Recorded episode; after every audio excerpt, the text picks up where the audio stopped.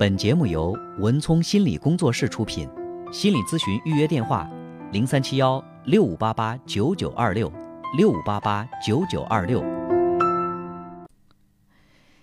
第七章，父亲对我做的事情永远都不可以告诉任何人。性虐待型父母，乱伦受害者所蒙受的屈辱是独特的，即使非常年幼的受害者也明白这种事情必须要保密。不论他们的沉默是出于本意还是受人教唆，他们都感觉到侵害者的这种行为是禁忌和耻辱。乱伦或许是最残酷、最令人难以启齿的经历了，这背叛了孩子与父母之间最基本的信任，也摧残了孩子的感情。这些弱小的受害者完全依赖于他们的侵害者，他们无处可逃，也无人可以求助。保护者变成了迫害者，现实变成了囚禁着不可告人的秘密的牢笼。乱伦摧毁了童年最宝贵的本质——纯真。在之前的几章里，我们已经了解了一些有毒家庭的阴暗现实，也看到了一些对子女极度缺乏情感共鸣和同情怜悯的家长，他们用各种手段向孩子发动攻击，从贬损的责骂。到用皮带抽打，却还要将自己的暴虐行径合理化为训诫或教育。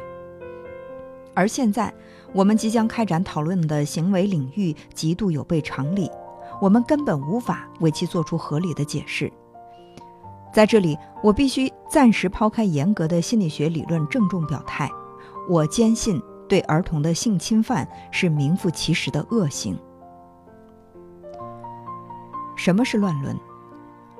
乱伦的概念是很难界定的，因为它在法律和心理学领域的定义天差地别。法律上的定义范围非常狭窄，通常将乱伦界定为有血缘关系的人之间发生的性行为。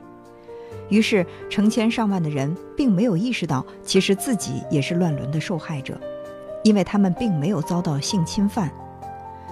而从心理学的角度来说，乱伦所涵盖的行为及关系的范围则广泛得多，包括以唤起侵害者性兴奋为目的而进行的与儿童的口部、胸部、生殖器、肛门或其他身体部位的身体接触。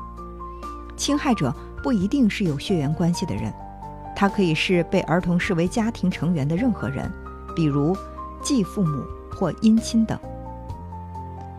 还有一些乱伦行为。虽然不涉及与儿童的身体接触，却同样具有伤害性。比如，如果侵害者在孩子面前裸露身体或手淫，或者说服孩子拍下具有性暗示意味的照片，就同样是犯下了乱伦罪行。我们还必须在乱伦的定义里面加上一条：乱伦一定是需要保密的行为。父亲给予孩子的。满怀关爱的拥抱和亲吻并不需要保密。事实上，这种身体上的接触对孩子情感的健康发展是十分重要的。但是，如果父母抚弄孩子的生殖器或让孩子自己抚弄，那就必须要保密了。也就是说，此种行为即为乱伦。还有些行为与上述各类相比要微妙得多，我称之为心理乱伦。心理乱伦的受害者或许并未遭受实质性的含有性意味的触碰或性侵犯，但他们一样感受到自己的隐私和安全受到了侵犯。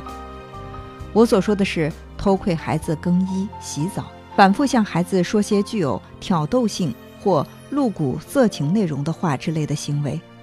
这些行为并不符合乱伦的字面定义，但受害者还是常常感受到了侵犯。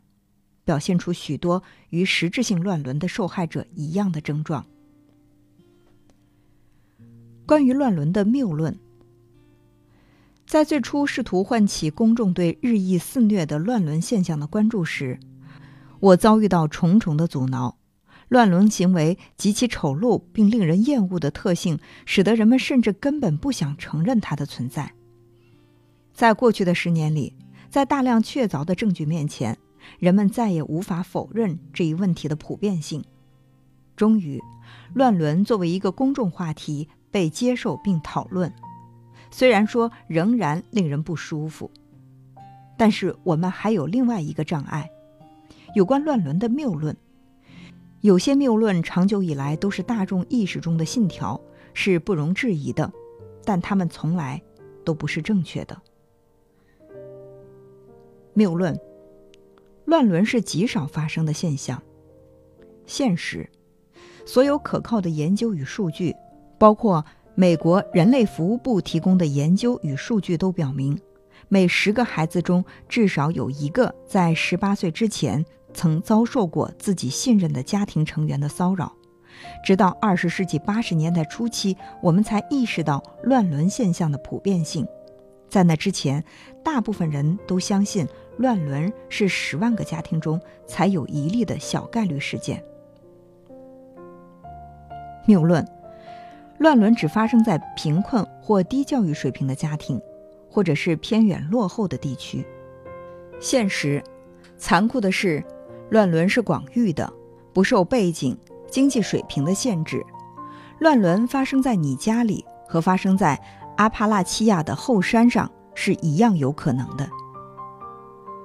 谬论：乱伦事件中的侵害者都是社交障碍或性心理不正常的人。现实：典型的乱伦侵害者可以是任何人，既没有共同的特性，也没有既定的形象。他们常常是工作勤奋、受人尊敬、笃信宗教、样貌无奇的普通男女。我所见过的乱伦侵害者来自各行各业，有警察、教师、行业首脑、建筑工人、医生、酒鬼和牧师。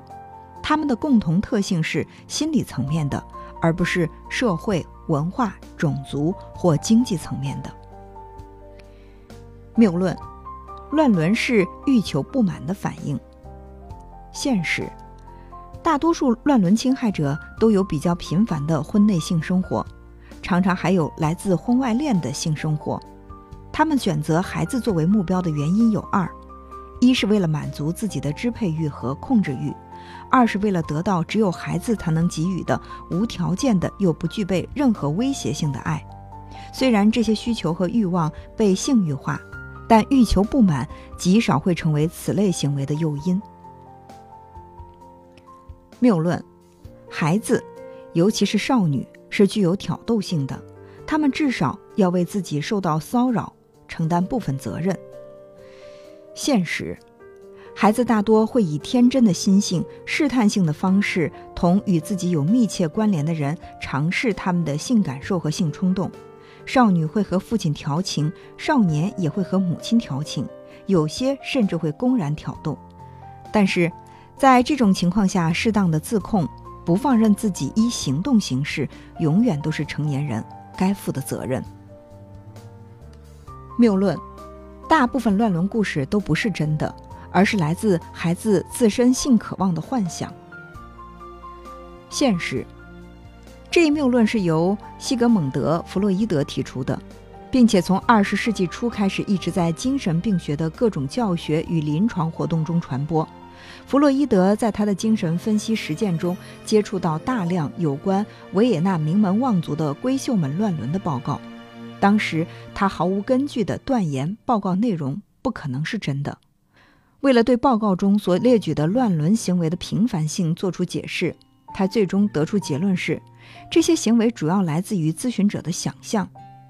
由于弗洛伊德的错误，成千上万甚至数以百万计的乱伦受害者一直没能得到，并且在某些情况下以后也依然得不到他们需要的认同和支持，即使他们能够鼓起勇气去寻求专业人士的帮助。谬论：孩子们遭受到的性骚扰更多的来自陌生人，而不是他们熟悉的人。现实。大部分以孩子为对象的性犯罪都是由深受信任的家庭成员犯下的。本节目由文聪心理工作室出品，心理咨询预约电话：零三七幺六五八八九九二六六五八八九九二六。